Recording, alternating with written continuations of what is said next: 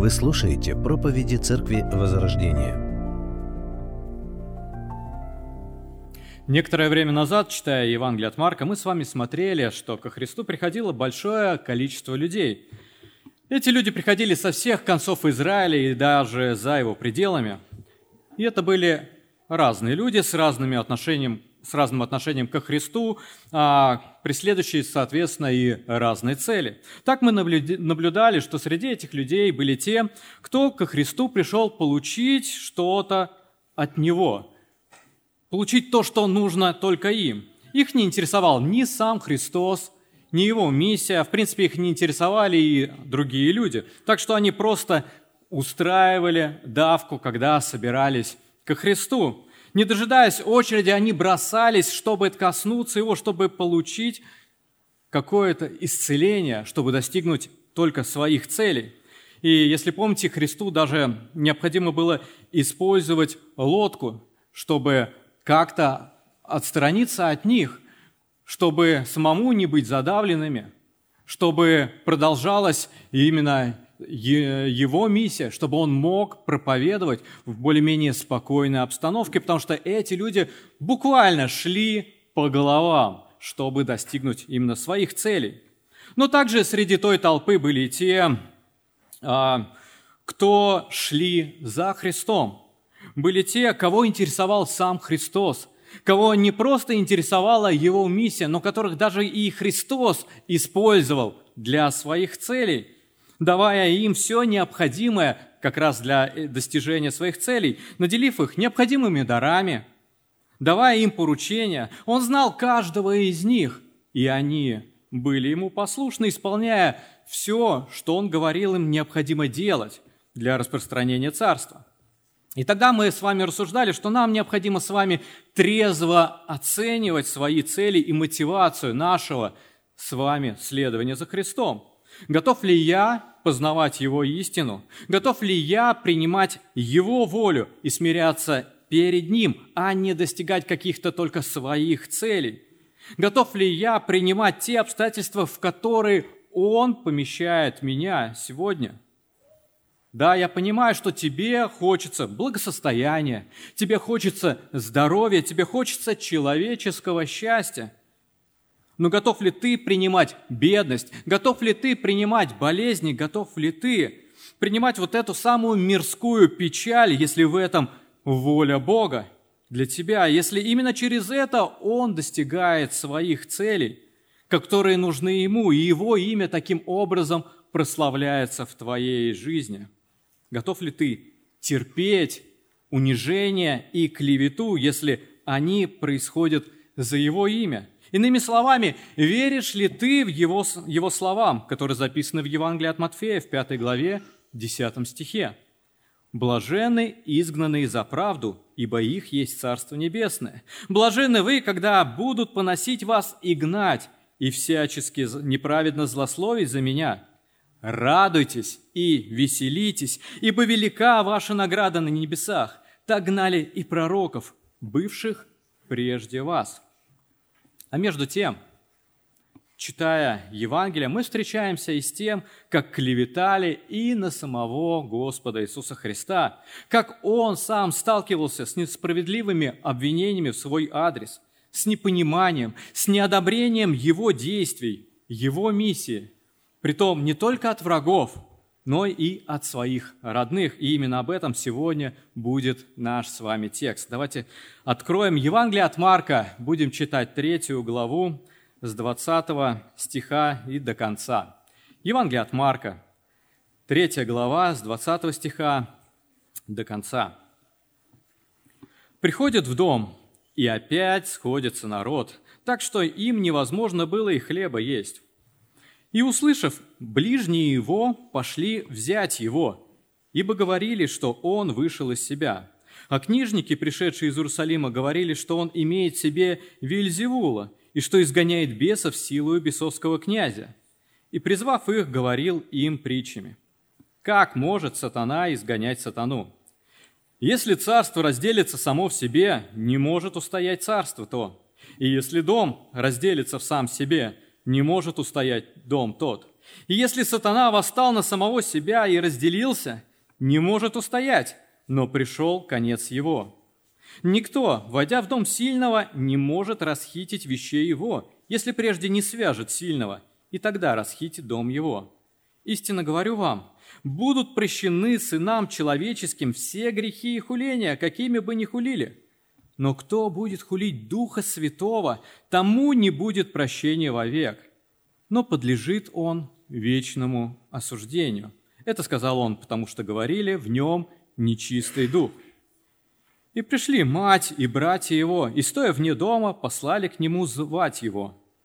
Около него сидел народ, и сказали ему, «Вот мать твоя и братья твои, и сестры твои вне дома, спрашивают тебя».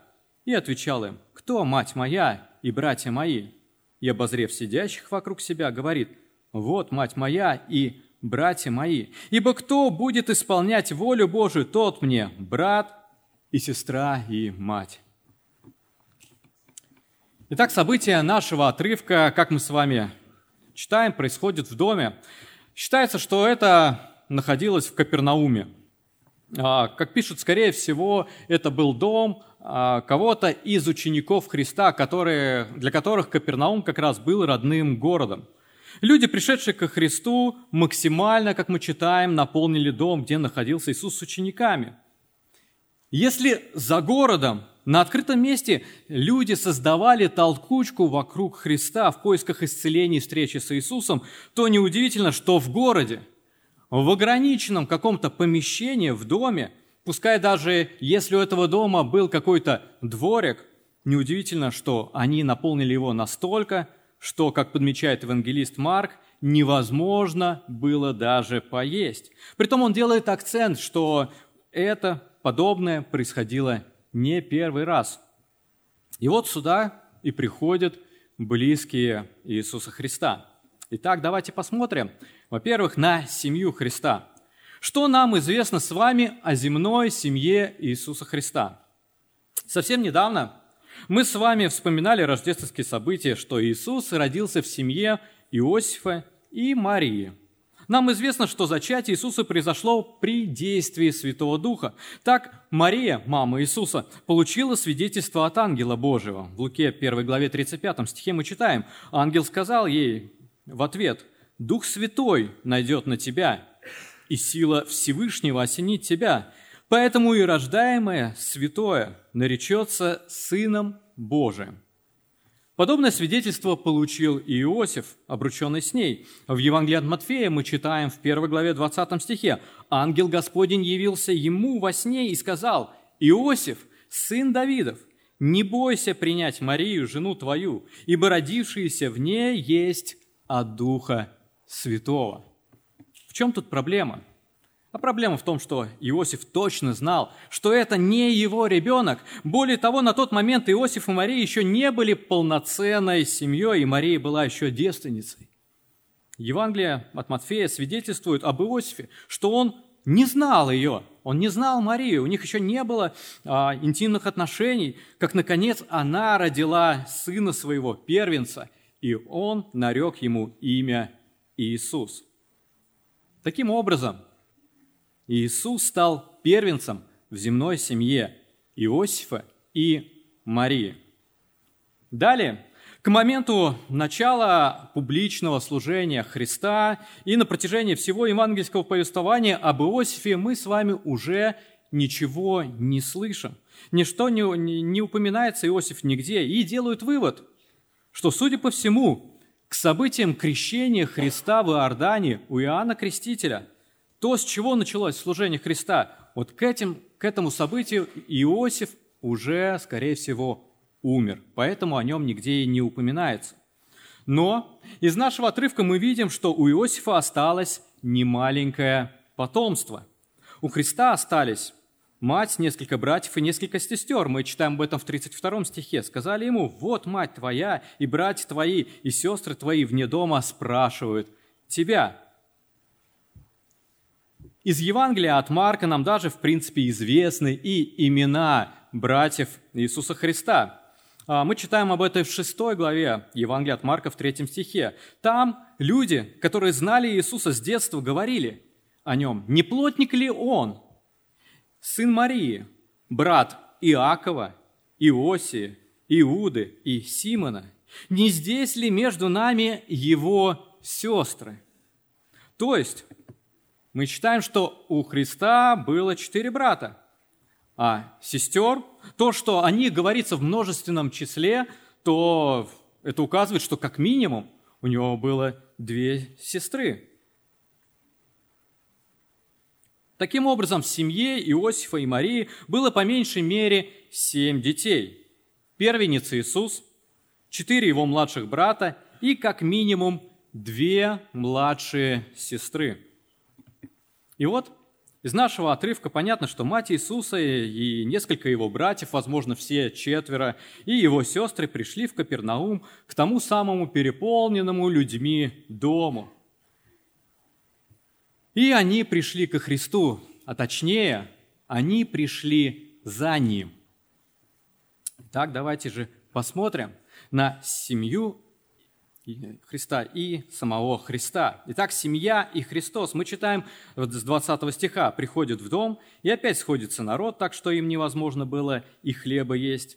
И, услышав ближние его, пошли взять его, ибо говорили, что он вышел из себя. А книжники, пришедшие из Иерусалима, говорили, что он имеет в себе Вильзевула и что изгоняет бесов силою бесовского князя».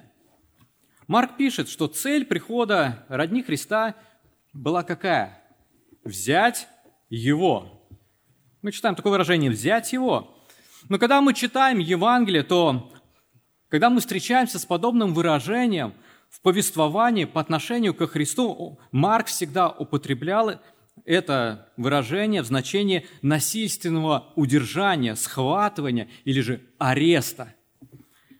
Например, Марка 12 глава, 12 стих. «И старались схватить его, то же самое слово. Но побоялись народа, ибо поняли, что о них сказал притчу, и, оставив его, отошли. В Марка 14 главе, 1 стихе, «Через два дня надлежало быть празднику Пасхи и опресноков. И сказали первосвященники и книжники, как бы взять его хитростью и убить. В 44 стихе той же главы, «Предающий же его дал им знак, сказав, «Кого я поцелую, тот и есть, возьмите его и ведите осторожно. В 46 стихе, а они возложили на него руки свои и взяли его. И в 49 стихе Христос сам говорит, «Каждый день бывал я с вами в храме и учил, и вы не брали меня».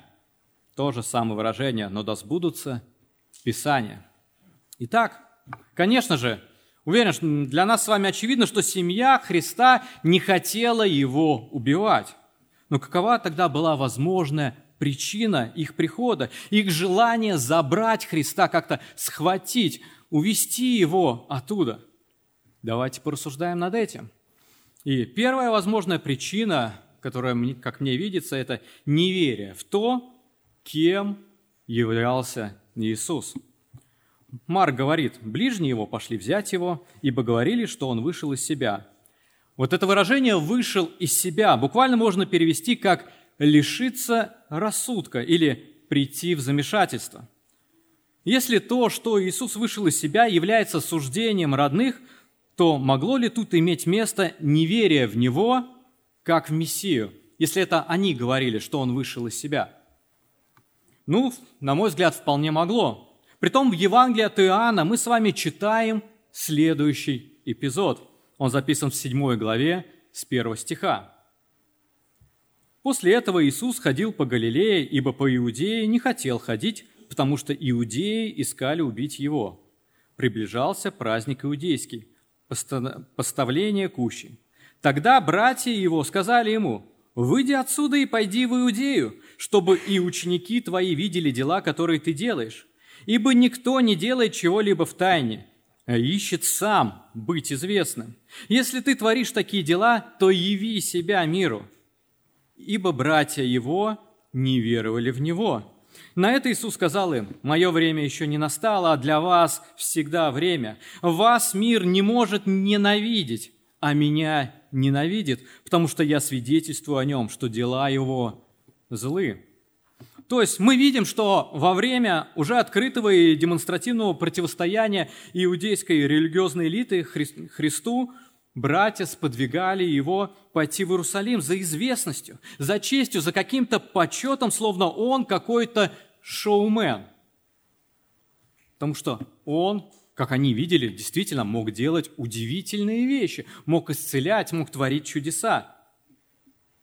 Автор Евангелия поясняет, что цель братьев была никак не связана с исполнением пророчеств о Мессии и даже с заботой о людях, чтобы Иисус пришел и, может быть, там кого-то исцелил, кто действительно в нем нуждался. У них были вполне низменные, плотские, мирские цели добиться человеческой славы. Они не верили, что Иисус – это тот самый обещанный Богом Мессия. Да и сам Иисус в этом отрывке Евангелия от Иоанна свидетельствует им о них же, что они друзья миру – Мир их не может ненавидеть, потому что их дела такие же, как и дела этого мира. Их дела злые. То, что старший брат является Богом обещанным Мессией, для них оказалось очень сложным для понимания. Проще было бы, конечно же, наверное, допустить, что он лишился рассудка, чем оказался тем, кем он был на самом деле, а именно Христом. И по-человечески, я думаю, нам с вами вполне можно их понять. Поднимите руки, пожалуйста, у кого есть братья и сестры. Замечательно. Я думаю, вам это достаточно просто будет сделать. Вот вспомните кого, кого-либо из них. Вспомните, как он рос. Вспомните его маленький. Вспомните, как он развивался. Как он чего-то когда-то не умел и учился. Как он болел, как он общался с ровесниками, как он играл с другими ребятами и девчонками, как у него что-то не получалось, как он расстраивался и плакал, или же как он в своей жизни шутил и радовался. И вот теперь представьте, что в один день он стал называть себя Мессией, он стал говорить, что да, я то таком обещал э, Бог, что Он придет в этот мир. Да, мои слова – это слова абсолютной истины. Какая была бы ваша реакция? Ну, наверное, удивление – это самое мягкое, что могло бы прийти вам в голову. А вот то, что он лишился головы, вот это, наверное, более естественная мысль, которая возникнет в таком случае, если вдруг тот, кого вы знали с детства, тот, с кем вы сами росли, общались, говорили, дружили, секретничали, вдруг начал заявлять подобное, и вокруг него стали собираться толпы людей, да еще и происходить удивительные вещи. Я думаю, что вы сами даже сталкивались с подобным отношением, когда вы уверовали в Господа Христа. Когда заявили своим родным или близким, знающим вас, друзьям, возможно, что все, теперь Христос живет в вас. Вы теперь дети Божьи. Вы не желаете теперь участвовать в каких-либо греховных делах. Вы знаете Христа лично, и вы поклоняетесь своей жизнью Богу. Вот Тогда, я думаю, подобные суждения, что ты лишился рассудка, могли, конечно же, вы слышать и в свой адрес. Я уверовал в 14 лет. И вот вспоминая первые шаги моей христианской жизни, находясь тогда еще на пике, знаете, вот этого христианской эйфории, когда вот только уверовал, и все, кажется, что у тебя новая жизнь тебя есть Христос, и есть Библия. Для меня все было таким радостным, возвышенным, понятным и естественным для меня, и, как мне казалось, естественным таким же и для окружающих. Но когда я делился вот этим состоянием своим, я как раз встречал взгляд на себе, взгляд вот этого вышедшего из себя человека – я помню такой взгляд в свой адрес, от, когда поделился э, тем, что я покаялся со своим двоюродным братом, с кем у меня на тот момент были довольно близкие отношения. Я помню подобный взгляд на меня со стороны родителей, когда однажды они застали меня молящимся. Все это читалось вполне ясно в их глазах, и это очень довольно быстро спускает с небес на землю, потому что это реальность этой жизни, это реальность этого мира. Непонимание, неприятие, неверие со стороны семьи – это та реакция, которую встречают многие христиане в своей жизни. Я уверен, это та реакция, которую вы встречаете периодически также в каких-то своих отношениях с людьми. И, как мы читаем, это то, с чем жил наш Господь Христос, когда был на земле. Об этом Он и предупреждал в своем слове. В Луке, 12 главе, 51 стихе мы читаем, Он говорит, «Думаете ли вы, что я пришел дать мир земле? Нет. Говорю вам, но разделение, ибо отныне пятеро в одном доме станут разделяться, трое против двух и двое против трех. Отец будет против сына, и сын против отца, мать против дочери, и дочь против матери, свекровь против невестки своей, и невестка против свекрови своей». Евангелие от Матфея подобные слова в 10 главе. «Не думайте, что я пришел принести на зем... мир на землю. Не мир пришел я принести, но меч. Ибо я пришел разделить человека с отцом его, и дочь с матерью ее, и невестку со свекровью ее, и враги человеку, домашние его. Если вы переживаете в своей жизни подобное, то ободритесь. Только что мы с вами прочитали слова нашего Господа. Он предупреждал об этом. Он предупреждал, что именно так как раз и будет – а значит, та ситуация, в которой вы сегодня находитесь, эта ситуация находится в ведении нашего Господа. И в вашей жизни исполняется именно Его Слово, которое Он когда-то сказал, когда был здесь на земле. Ваши обстоятельства находятся под полным Его контролем. Он допустил их в вашу жизнь. Поэтому доверяйте Ему и, конечно же, оставайтесь всегда Ему верные, верные его Слову. Даже он в своей жизни столкнулся с подобным, как мы видим из Писания. На момент служения Христа его братья не веровали в Него, как в Мессию, и пришли, чтобы остановить Его, чтобы забрать Его от Его служения. Но что же Мария тогда – та, которая была предсказана Господом и засвидетельствована Архангелом о ее сыне, что она делала среди них, среди тех, кто хотел взять его. И тут мы встречаемся со второй возможной причиной, для чего пришли родные. Это забота о благополучии Христа. И вот возвращаясь к словам, ибо говорили, что он вышел из себя, многие толкователи полагают, что это было не суждение родных Христа, нет. Это было суждение окружающих людей о Христе. И вот однажды это мнение дошло как раз и до родных. Их приход – это была попытка оказать какую-то заботу, помочь, возможно, подсказать, как правильно поступить, чтобы как раз таких суждений не было. Ну, сами посудите. Если они знают, что он Мессия, то для них было логично предположить бы, что и люди должны понимать, что он Мессия.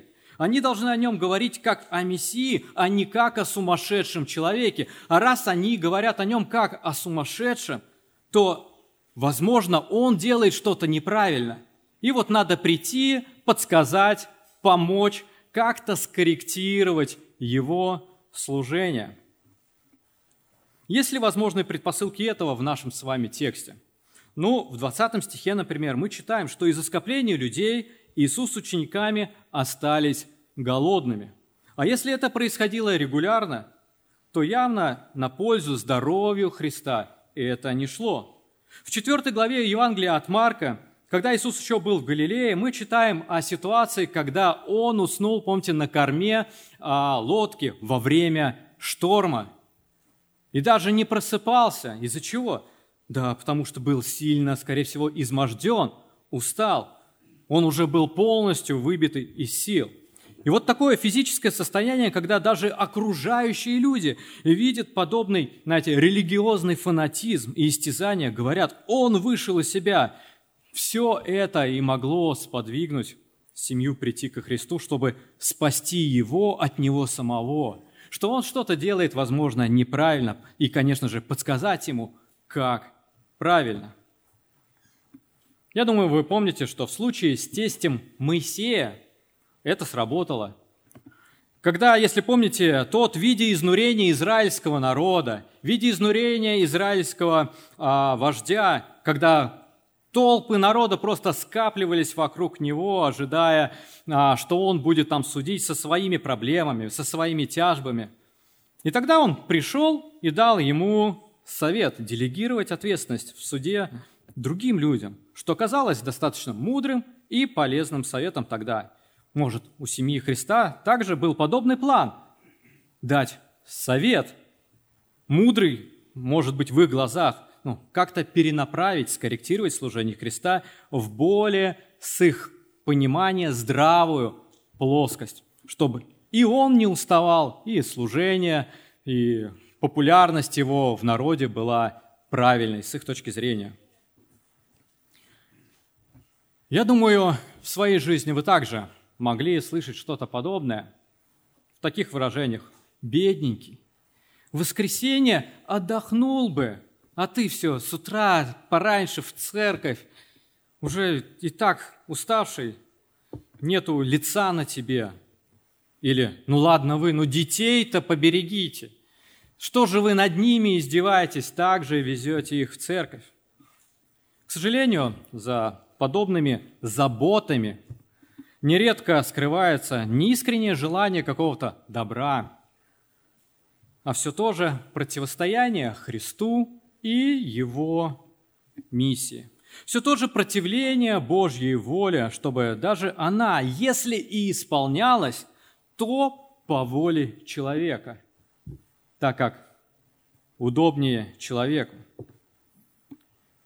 Когда мышление родителей о детях демонстрирует принцип «Библия Библией», а жизнь жизнью, главное – устроить свое дитятко, чтобы отучился хорошо, чтобы брак повыгоднее, чтобы работа попрестижнее, и это в христианских семьях – когда мирские стандарты успеха более желаны, чем библейское благочестие, когда земное счастье преподносится более важным, чем небесный покой, когда отдых и безмятежный сон их чада предпочтительнее, чем привести его на урок воскресной школы, когда строки в резюме и годы какого-то безбожного образования и безбожного окружения становятся приоритетнее заботе о душе и спасении твоего ребенка, потом не стоит удивляться, что ему Библия неизвестна, церковь ему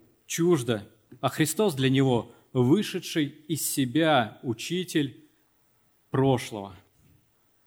И наша забота, я думаю, потом еще долго-долго будет выливаться – Нашими же слезами за наших детей, если, конечно, мы, верующие люди, и переживаем за вечную участь своего потомства. Могло ли быть желание забрать Христа родными, в том числе и Марии, продиктовано вот такой подобной заботой? Я допускаю, что могло. Ведь она тоже человек, грешный человек. Да и позднее Христос показал свои приоритеты в нашем отрывке. Но к этому мы еще вернемся, ведь есть еще одна возможная причина прихода родственника Христа, чтобы взять его. И третья, на мой взгляд, причина, которая также имеет место быть, это страх перед людьми. Мы с вами читаем, что одни люди говорили, что он вышел из себя, а книжники, пришедшие из Иерусалима, говорили, что он имеет в себе Вильзевула и что изгоняет бесов силою бесовского князя – в нашем отрывке здесь на сцене появляются те, чье мнение несомненно, несомненно имело вес в народе, чьи правила становились правилами богопочитания у людей, чьи суждения претендовали на истинность в последней инстанции. Это книжники. Скорее всего, они были из фарисеев. И не абы весь какие, а столичные, значит, важные, значит, образованные – значит, из самого центра знаете, религиозного поклонения, где принимаются все важные решения, где обсуждаются и разбираются все важные вопросы. Вот такие люди пришли и сказали свое мнение. Всенародно заявили, что человек этот изгоняет бесов силою дьявольскую, потому что сам одержим, в нем сатана, в нем Вильзевул. Джон МакАртур дает следующую историческую справку. Имя Вильзевул изначально относилось к Ваал-Зевулу, что значит Ваал – князь, э, главному божеству филистимского города Екрон. Выражая презрение к нему, израильтяне насмешливо называли его Ваал-Зебубом, что значит «повелитель мух». К первому веку слово Вильзевул или Вильзебуб стало именем сатаны, которого имели в виду фарисеи, когда связывали это имя с Иисусом. Относились ли люди серьезно к заявлениям фарисеев и боялись ли их? Могла ли семья Иисуса относиться серьезно к заявлениям фарисеев и, и, фарисеев и бояться их? Как вы думаете? Я думаю, конечно же, могла. По крайней мере, у нас с вами есть друг, пример другой семьи времен Христа, которые боялись фарисеев. Мы читаем также об этом в Евангелии от Иоанна. Это история слепорожденного, которого Христос исцелил в субботу. Этот случай перерос в разбирательство у фарисеев и призвание э, бывшего слепорожденного к ответу и выяснению, кто же его исцелил. Мы читаем об этом в 9 главе Евангелия от Иоанна, 17 стиха. «Опять говорят слепому, ты что скажешь о нем, то есть о Христе? Потому что он отверз тебе очи. Он, слепорожденный, сказал, это пророк. Тогда иудеи не поверили, что он был слеп и прозрел, доколе не призвали родителей всего прозревшего и спросили их, это ли сын ваш, о котором вы говорите, что родился слепым? Как же он теперь видит? Родители его сказали им в ответ, мы знаем, что это сын наш, и что он родился слепым. А как теперь видит, не знаем, или кто отверз ему очи, мы не знаем. Сам в совершенных летах самого спросите, пусть сам о себе скажет. И автор Евангелия говорит, так отвечали родители его, потому что боялись иудеев. Ибо иудеи сговорились уже, чтобы кто признает его за Христа, Иисуса, за Христа, того отлучать от синагоги. Поэтому-то родители его и сказали, он в совершенных летах – самого спросите. Мы читаем с вами, что фарисеи призывают родителей к объяснению, но вместо, знаете, радости и ликования, что их совершеннолетний сын, который был инвалидом с рождения, за которым с рождения они постоянно ухаживали, которому они рассказывали о жизни, пытались объяснить краски этого мира, потому что он сам не мог их увидеть в глаза которого они впервые посмотрели сегодня и увидели какой-то отклик на себя, который сам впервые сегодня увидел своих родителей, который не мог просто вести какую-то полноценную жизнь и иметь работу из-за слепоты, на которого всегда показывали пальцем, как на грешника, да и судя по вопросу учеников, кто согрешил, он или родители его – что родился слепым. И им в том числе, я думаю, доставалось от людей и косых взглядов, и каких-то неприятных мнений. А теперь все. Это вот закончилось. Казалось бы, радость и ликование должно быть, но вместо этого они приутихли, снимая с себя ответственность и перекладывая ее на своего сына. Ведь он сам в совершенных летах, пусть сам ответит за себя, самого спросите. Их страх перед фарисеями и последствиями их наказания оказался больше, чем любовь к своему сыну. Отлучение от синагоги было очень серьезным последствием. Как пишет, оно влекло за собой также отлучение от общественной и религиозной жизни и даже лишало права обращаться к Богу. То есть, по сути, отлучение от синагоги было отлучением от Бога из-за страха перед этим. По сути, они отказались от своего сына. Да в принципе они отказались и от Божьего сына. Мы не так воспитывались. А что подумают знакомые? Ты, главное, никому не говори, куда ты ходишь. Какое-то прилюдное отклонение от темы веры со стороны родных. Вот такие вот подобные выражения и поведение показывают, что мнение людей, страх перед людьми со стороны родных превыше истины, превыше любви, превыше попыток понять благую весть о Христе. Страх перед людьми может останавливать и нас с вами говорить слово о Христе своим близким, свидетельствовать о Христе и даже поступать правильно, когда мы идем с вами на компромисс с грехом, обманом, с непослушанием, с одной стороны. С другой стороны, мы идем с вами на сделку со своей совестью, а потом сожалеем о своей слабости, сожалеем о своем неправильном выборе, выборе каясь перед Богом, конечно, если Дух Святой живет в нас и обличает за этот самый неправильный выбор. Узнав об обвинениях фарисеями Христа и последствиями его принятия, возможно, и родные Христа испугались. Кто-то испугался за себя, проявляя тем самым свое неверие, что Иисус является тем, а, тем самым обещанным Мессией. А кто-то испугался за Христа, проявляя заботу о Его благополучии, желая спасти Его, опасаясь, чтобы с Ним не произошло чего-либо плохого.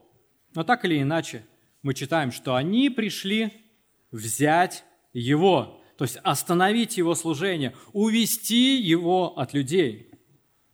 Как мы видим в своей жизни – Христос сталкивался не только с безразличием посторонних людей, желающих просто воспользоваться Его силой и препятствующих Его служению, не только с клеветой Его религиозных врагов, ищущих против Него обвинений, которые позволят навсегда остановить Его служение, но также он сталкивался и с непониманием со стороны родных, которые со своей стороны также в какой-то момент жизни решили прийти и скорректировать его служения.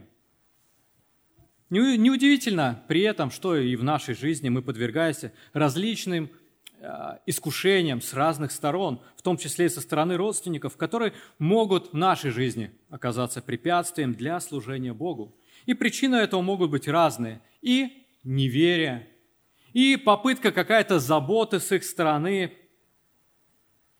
а у кого-то и страх перед людьми, а, наверное, у кого-то и проявление всех этих трех моментов, каждого по чуть-чуть. Как же в такой жизни нам с вами устоять? Как правильно реагировать на подобные искушения? Давайте, смотря на Христа, попробуем увидеть для нас с вами три применения, три пожелания. И вот смотря на отношения Христа и с его семьей, с их намерением взять его возьмем для себя уроки. Итак, Христос и семья. И первое пожелание нам с вами – это сохраняйте здравомыслие. Сохраняйте здравомыслие. Мы читаем с 23 стиха. «И призвав их», а речь идет о книжниках, здесь, что Христос призывает книжников, говорил им притчами, как может сатана изгонять сатану. Если царство разделится само в себе, не может устоять царство то. Если дом разделится сам себе, не может устоять дом тот. И если сатана восстал на самого себя и разделился, не может устоять, но пришел конец его. Никто, войдя в дом сильного, не может расхитить вещей его, если прежде не свяжет сильного, и тогда расхитит дом его. Мы с вами читаем о реакции Христа на обвинение фарисеев – как они со своей стороны прилюдно и открыто говорили об его одержимости, так что, возможно, это стало одной из причин прихода за ним родни, так и Христос отвечает им прилюдно и прямо, разрушая не просто основание и смысл, но даже логику их обвинений против Него, чтобы все люди, окружающие, все те, кто находился там, это слышали, чтобы все люди задавали себе правильные вопросы, чтобы все люди пришли к правильному ответу. Книжники заявили, что Иисус изгоняет бесов силу бесовскую. Он же их спросил, как может сатана изгонять сатану? И тут же используют четырехкратные «не может», где два из них являются для всех очевидным логическим заключением, а два последующих – неким аналитическим заключением. Итак, он использует предметы в притчах, логические заключения. Во-первых, царство не может устоять, если царство разделится само в себе. Я думаю, для людей того времени сам Израиль служит очевидным примером – когда после разделения при Равааме, сыне Соломона, на Северное и Южное царство впоследствии оба этих царства не устояли, а были завоеваны. Подобно и дом, или как семья, не может устоять, если разделится внутри себя. Если внутри семьи нету мира, нету отношений, опять же, наверное, вспоминается тут история израильского народа, история жизни царя Давида, когда в его семье его сын Авесолом решил воцариться, свергнув а, царя Давида. Спокойно существовать они уже не могли. И это привело, э, это произвело со своей стороны разделение, конечно же, им принесло много горя не только семье Давида, но и многим-многим людям, практически всему народу, конечно же, это все принесло большое горе. Итак, царство, оно не может устоять, если разделится внутри. Дом, семья не может устоять, если внутри его будет разделение. Это вполне очевидные логические выводы, которые люди, слыша, сразу, конечно же, понимали.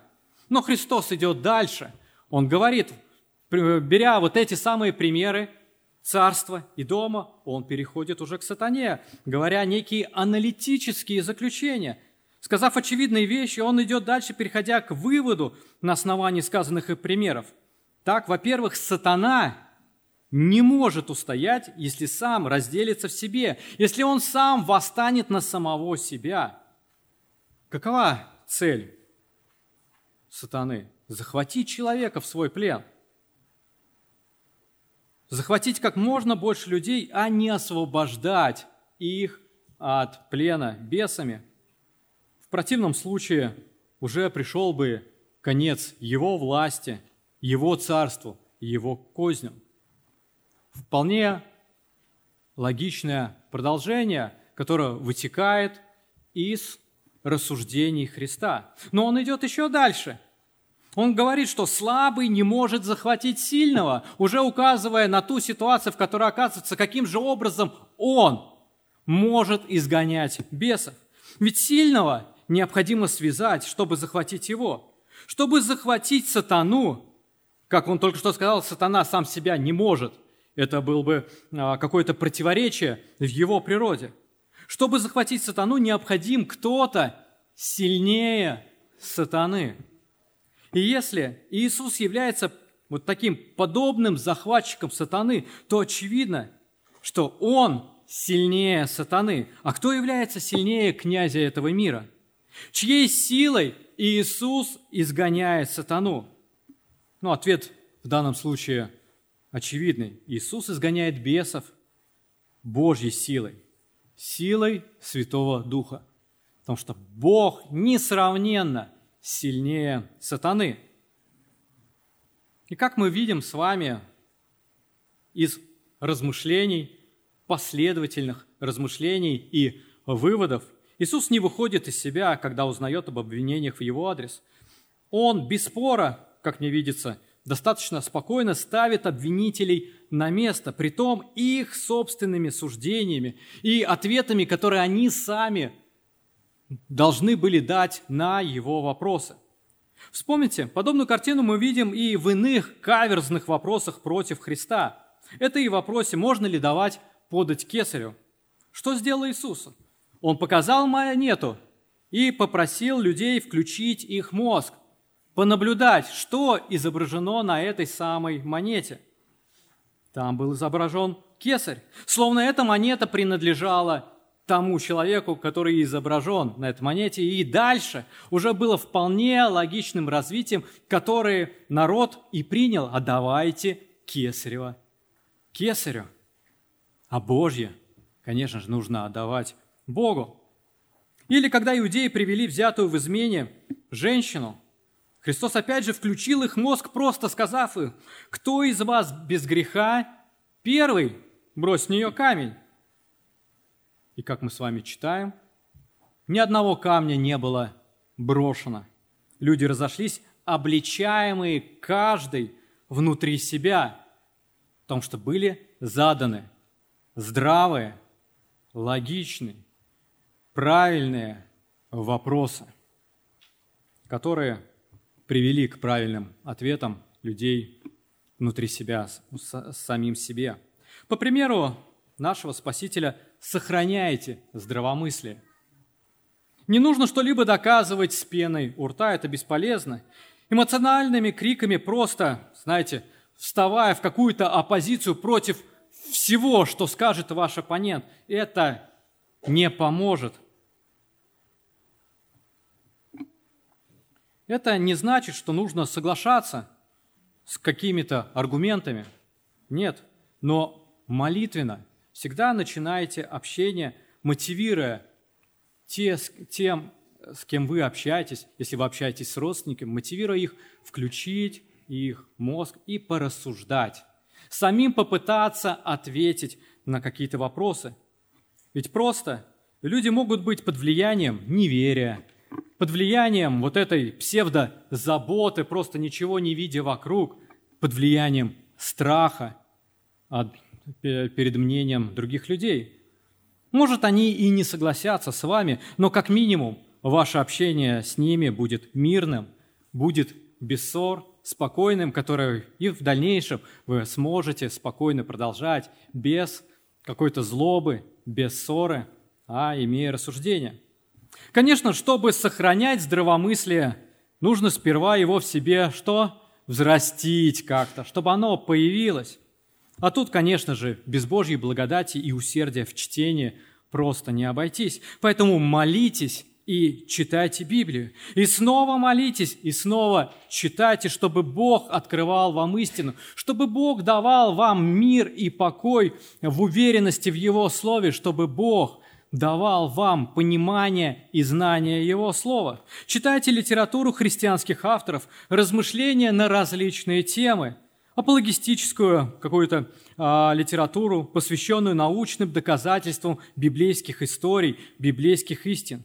Сейчас есть возможность смотреть разные семинары по разным а, направлениям и даже какие-то христианские а, христианские э, диспуты, когда э, разные мнения э, высказываются, когда задаются вопросы, и христиане отвечают на них. Используйте все эти возможности, потому что по своей сути вопрос у всех людей одинаковый. Так смотрите, как отвечают другие. Прилагайте усилия в этом, чтобы когда настанет возможность у вас пообщаться с вашей неверующей семьей, вы могли сохранять здравомыслие. Второе пожелание нам с вами – это утверждайтесь в доктринах Писания. Утверждайтесь в доктринах. 28 и 30 по 30 стихи. «Истинно говорю вам, будут прощены сынам человеческим все грехи и хуления, какими бы ни хулили. Но кто будет хулить Духа Святого, тому не будет прощения вовек, но подлежит он вечному осуждению». Это сказал он, потому что говорили, в нем нечистый дух. Продолжая разговор с фарисеями, Иисус заявил, «Истинно говорю вам». Буквально можно это выражение перевести как «то, что я говорю вам сейчас, аминь». Вот это так. Когда мы с вами, читая, слышим подобные выражения, нам с вами не просто нужно включить свой мозг, не просто как-то проснуться, открыть уши, стать внимательным, нам просто самим, наверное, надо встать на ноги и прислушаться. Потому что то, что сейчас будет сказано Христом, это абсолютная истина. И далее Иисус делает важное утверждение, которое мы с вами должны знать. Есть то, что непростительно человеку.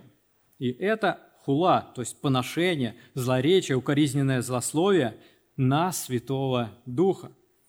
И тут важно понимать, что речь идет не о каком-то, знаете, потрясании кулаком в сторону небес – Речь не, и смысл не в невежественных каких-то высказанных в сторону Бога со стороны людей неверующих.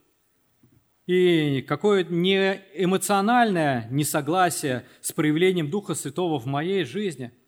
Да, все это, несомненно, важно и может иметь даже какие-то свои последствия в нашей жизни, как, в принципе, в жизни любого другого человека. Но Иисус говорит о другом. Вспомните, кому Он это говорит. А говорит Он это иудейским книжникам. Кто это такие? Это учителя закона – люди, знающие пророчество и ожидающие Мессию, которые учили этим пророчеством других людей. Они лучше всех остальных знали, что должно было указать на Мессию, какими чудесами должен был сопровождаться его приход в мир.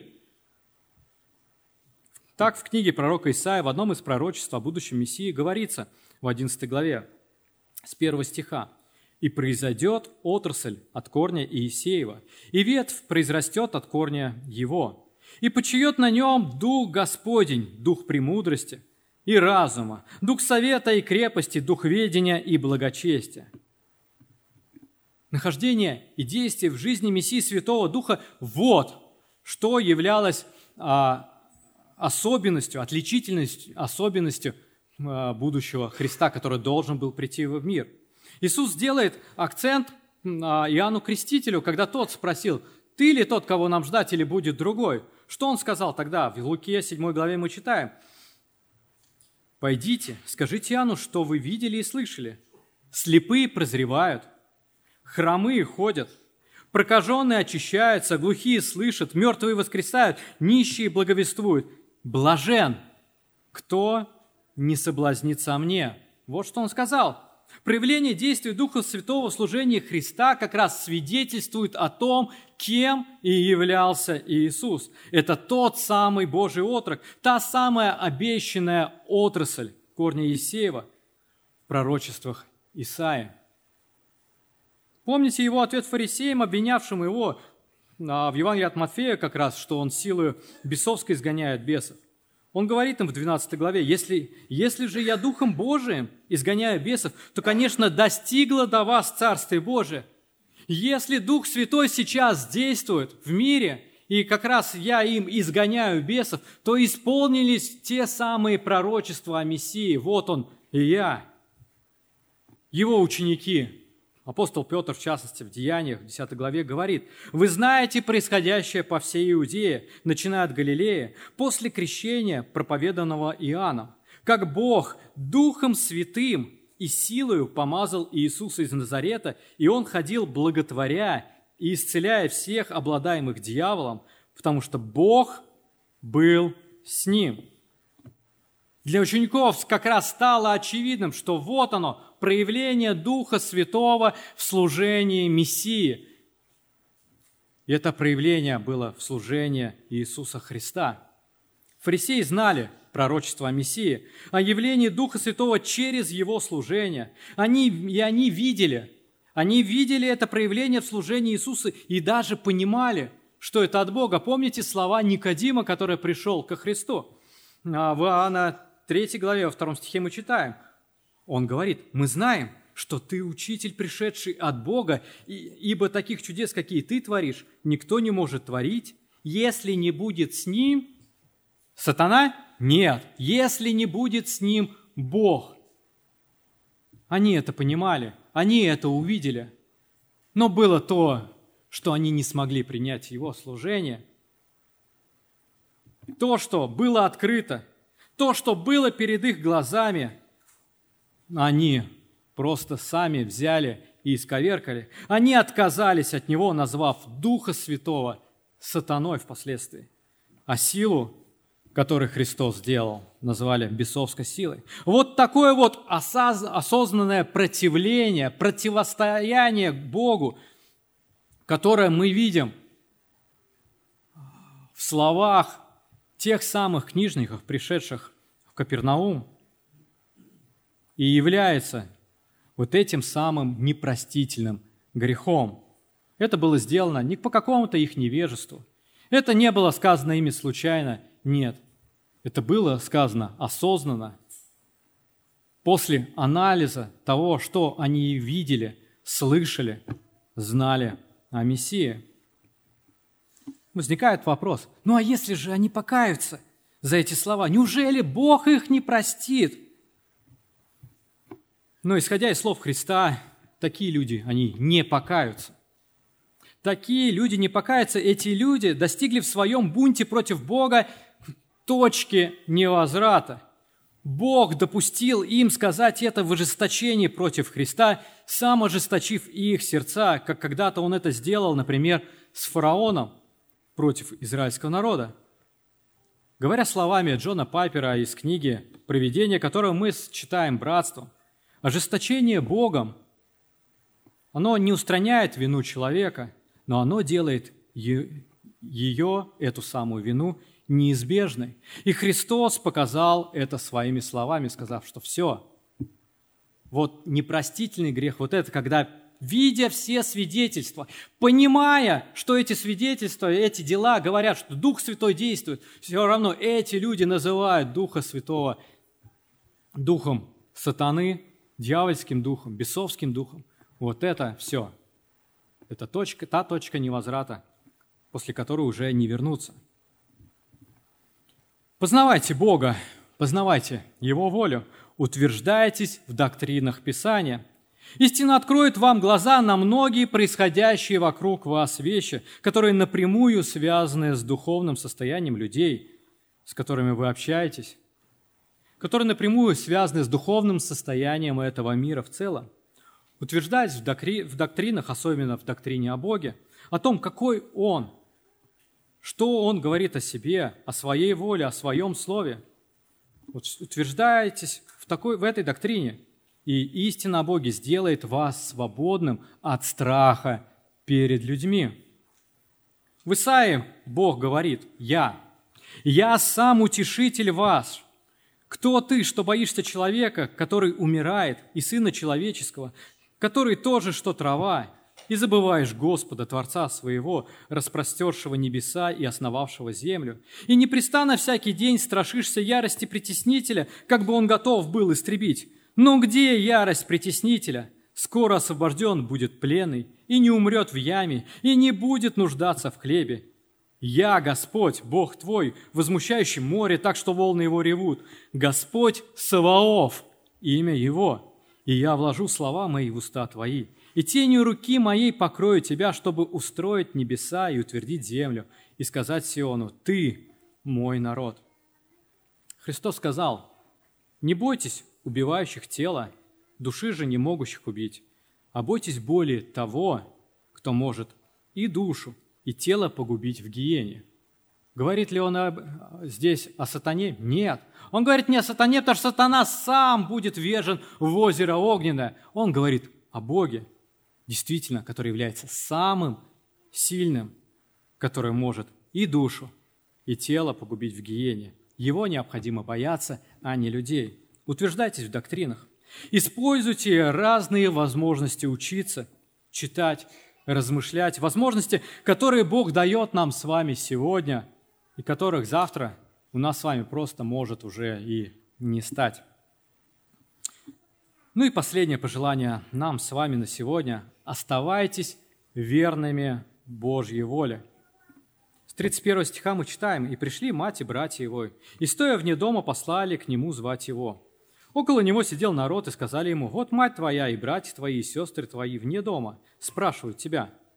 И отвечал им, «Кто мать моя и братья мои?» И, обозрев сидящих вокруг себя, говорит, «Вот мать моя и братья мои». Ибо кто будет исполнять волю Божию, тот мне брат и сестра и мать. Нам с вами известна цель прихода семьи Христа. Это взять Его. Эта цель была также известна и Христу. И она явно не совпадала с Его служением, с целью Его служения, с Его намерениями. Конечно же, здесь Он не учит пренебрежению семьей – Писание, а это его слово, между прочим, четко говорит о ценности семьи и семейных отношений, как в рамках мужа и жены. Ефесянам мы читаем, жены, повинуйтесь своим мужьям, как Господу. А мужья, любите своих жен, как Христос возлюбил церковь и предал себя за нее.